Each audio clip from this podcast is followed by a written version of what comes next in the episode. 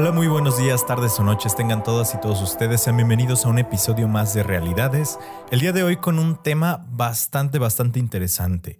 ¿Cuántas ocasiones no hemos escuchado el término la oveja negra? La oveja negra de la familia, la oveja negra del grupo de amigos. ¿Te han puesto este término a ti? ¿O tienes una hermana, un hermano, un primo, un tío que toda la familia dice, mira, mi hijo, mira, mi hija, él o ella es la oveja negra? Pero ¿qué es ser la oveja negra de la familia? El término de la oveja negra se dio hace muchísimos años cuando se daba muchísimo el pastoreo y en los rebaños por un cambio en, los genes de las ovejas salía una oveja con lana negra. La lana negra era menos valorada que la lana blanca por la utilidad que tenía para los diferentes textiles. Y desde entonces utilizamos el concepto de la oveja negra como un término más peyorativo como para decir es el arrocito negro, ¿no? La persona que es diferente a los demás y por diferente en muchas ocasiones nos referimos a algo malo. Y qué difícil debe de ser cargar con esta etiqueta de ser la oveja negra de la familia porque nos afecta de diferentes maneras. Si tú que me estás escuchando consideras que eres la oveja negra de la familia, no me vas a dejar mentir que es algo bastante pesado de cargar. ¿Por qué? Porque todos te están observando. Cada movimiento que hagas está mal. Cada cosa que te salgas de la norma, que te salgas de lo que regularmente esperaría tu familia, tus papás, tus tíos, la escuela, está mal. Y qué difícil cargar con eso porque nos empieza a generar un cuestionamiento hacia nuestra propia identidad, nos genera baja autoestima, nos genera muchísimas cosas. El día de hoy aprenderemos que ser la oveja negra de la familia específicamente no es algo tan malo. Estaba viendo en la semana la nueva película de Disney de Red y me di cuenta de una tendencia que había entre las últimas películas que ha sacado Disney, que es Red y Encanto. En ambas se maneja la figura de la oveja negra de la familia. Ambas familias hiper tradicionales con muchas tradiciones, muchos patrones, muchas cosas que se repiten a lo largo de las generaciones, que se tienen que acatar, que no hay manera de que te salgas de esa manera de hacer las cosas. Y tenemos ciertos personajes, en el caso de Encanto, Bruno eh, y Mirabel, y en el caso de Red, de, la protagonista, que se sale de la norma del tener, por ejemplo, a este, a este panda rojo, ¿no? Ellos son justamente los que vienen a cambiar la dinámica familiar, para bien o para mal, no lo sé, que es lo que vamos a explorar el día de hoy, pero son justamente elementos esenciales en la narrativa de estas películas. Y tiene una razón de ser. Los estudios han demostrado que los sistemas familiares necesitan un dinamismo bastante acelerado para poder evolucionar. Las familias, como cualquier sistema, como cualquier ser vivo, necesitan evolucionar para sobrevivir. Y es el papel de la oveja negra el permitirle a la familia evolucionar. ¿Cómo es esto? Pues es, algo que, exploraremos ahorita más adelante. Henry Tagfeld, eh, una persona que estudió eh, todo esto de la oveja negra, postuló el efecto de la oveja negra que menciona que justamente cuando nosotros pertenecemos a un grupo, las miradas, las críticas, el escrutinio social es mucho más fuerte que si no estuviéramos dentro de ese grupo. Por así decirlo, imagina tú tu familia y ponte a pensar, ¿cómo es que tu familia de repente critica a tus amigos o a personas externas a la familia? Sí, podrá criticarlos mucho, pero no los va a criticar tanto como tal vez te critiquen a ti si haces algo relativamente mal, y lo entrecomillo para los que no me estén viendo. ¿sí? Porque el efecto de la oveja negra que mencionaba Henry Tagfeld es que justamente cuando pertenecemos a un grupo y nos salimos de la norma del grupo, nos van a, evidenciar y nos van a observar y, nos van a generar como más reglas, como más regaños a partir de salirnos justamente de lo que se espera en el propio grupo. Y es algo bastante común porque los grupos tienen la tendencia a protegerse, a seguir siendo igual, porque eso de alguna u otra manera es lo que los ha permitido sobrevivir. Entonces no va a llegar una persona o un ente que de repente se sale de la norma porque eso pone en riesgo la supervivencia del propio grupo, cosa que sucede también en las familias, ¿no? Entonces les mencionaba, la oveja negra en la familia tiene una función muy importante y la función es trascender el sistema familiar, trascenderlo en sus costumbres, en sus ideas, en los mitos, en las reglas, durante muchas generaciones, probablemente tu familia, tú que me estás escuchando, ha tenido ciertas reglas o patrones que han dejado de ser funcionales. En este momento, tal vez por la posmodernidad en la que vivimos, ya no es funcional eh, que haya reglas de llegar a la casa, no sé, a las 9 de la noche, por un decir, cosa que anteriormente sí era. Entonces, si tú llegas a tu casa 10, 11, 12, pues vas a ser visto como el, malo de la, de la familia. O a lo mejor estos mitos o estas reglas tan establecidas a nivel social de que a tal edad tienes que estar casada o casado, a tal edad debes de tener hijos. Y si tú te sales de esa regla, si te sales de la regla, debes de tener un trabajo estable. ¿Les ha pasado a ustedes que de repente su familia los ve extraño porque trabajan desde casa, trabajan por internet o trabajan a sus horas? Justamente esto es salirse del patrón y es visto como la oveja negra de la familia. Pero una de las primeras funciones de la oveja negra es romper patrones. Si no existiera la figura de la oveja negra dentro de las familias, esos patrones se repetirían. Y como dejan de ser funcionales, empieza a haber conflictos dentro de la familia porque es difícil evolucionar si no hay información o hay algo nuevo dentro de la familia. Empiezan a generar ciertas personas una individualidad.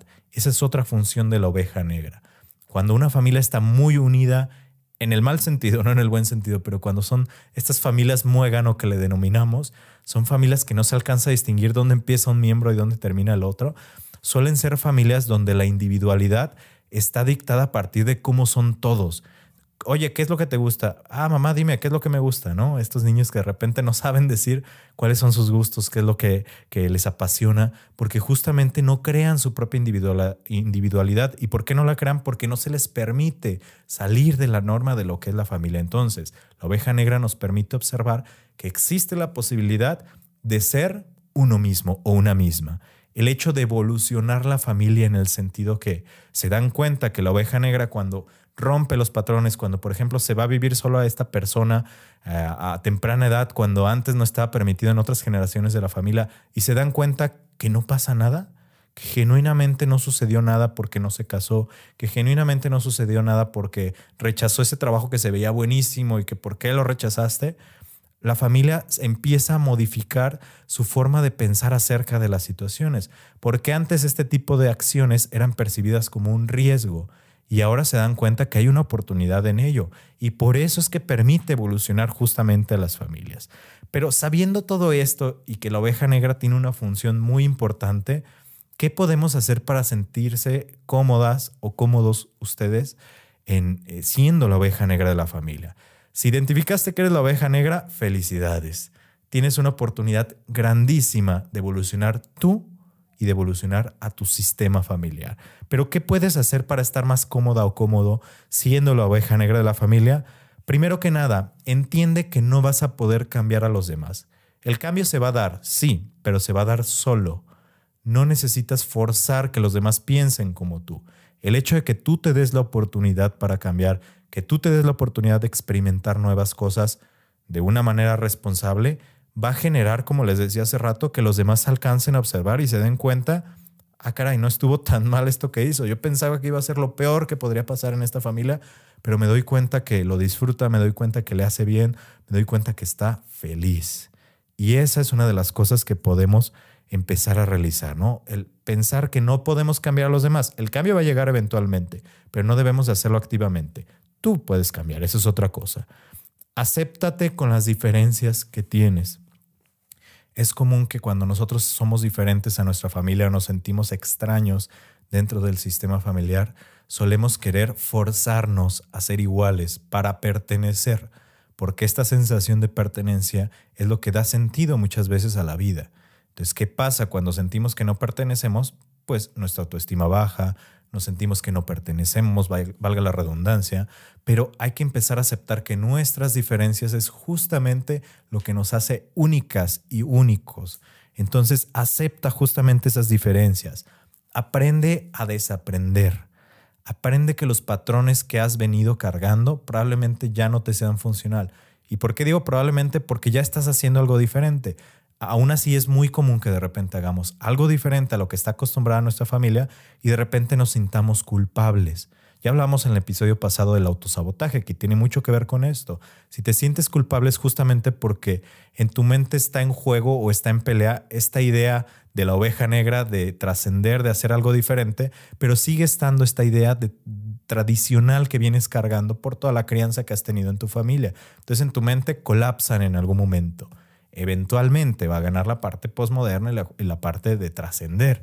Sin embargo, entiendo que sea difícil. Solamente hay que aprender a desaprender. Aprender que las crisis son momentos en los cuales una, son necesarias esas crisis y dos, vamos a poder evolucionar esos patrones que estamos buscando evolucionar. Y por último, hay que luchar por ser tú misma o tú mismo. Esas cuestiones que te digo, esas cosas que te hacen diferente, que a lo mejor te tachan que eres la oveja negra, pues son justamente, vuelvo a lo mismo, lo que le va a ayudar a los demás y velo así. Esas individualidades que tú tienes y el aceptarlas y el fluir con esas, esas diferencias que tienes con tu familia, con tus amigos, es lo que va a permitir a los demás ver alternativas a su realidad. Y eso eventualmente nos va a ayudar a que la familia trascienda, las formas de comunicarnos, las reglas que antes estaban, las maneras de ver la vida en general se modifiquen. Y recordemos que todo lo que se estanca se muere. Entonces, tú como oveja negra de la familia tienes un papel fundamental en evitar que se estanque el sistema familiar. Abrázalo, abraza el ser la oveja negra de la familia, disfrútalo. Sé que en muchas ocasiones es complicado, pero te puedo asegurar que si sigues estos pasos que te acabo de decir, que si lo abrazas y lo aceptas como debe ser, vas a ver muchísimos beneficios en ti y en todos tus seres queridos. Y eventualmente, con esta trascendencia, vas a permitir que las futuras generaciones tengas hijos o no, pero que las futuras generaciones de tu familia disfruten de este cambio de reglas tan estrictas que probablemente ya existían dentro del sistema familiar. Es la mejor manera de honrar a tu familia el ser la oveja negra de la familia. Entonces, si tú eres la oveja negra, felicidades. Muchísimas gracias por escuchar el episodio de hoy, aunque breve, creo que bastante, bastante interesante. Si te gustó, te pido que nos compartas. Nos puedes encontrar en YouTube y en todos los canales de podcast como Realidades Podcast. A mí a nivel personal me puedes encontrar como F Pinto Terapeuta. Me gustaría muchísimo que nos etiquetaras y lo compartieras con tus seres queridos para que escuchen esto que probablemente necesitaban escuchar. Mándaselos y diles, mira, sí, soy la oveja de negra de la familia y qué Acéptame como soy porque te estoy ayudando. Muchísimas gracias. Nos vemos el siguiente episodio. Que tengan un excelente día. Hasta luego.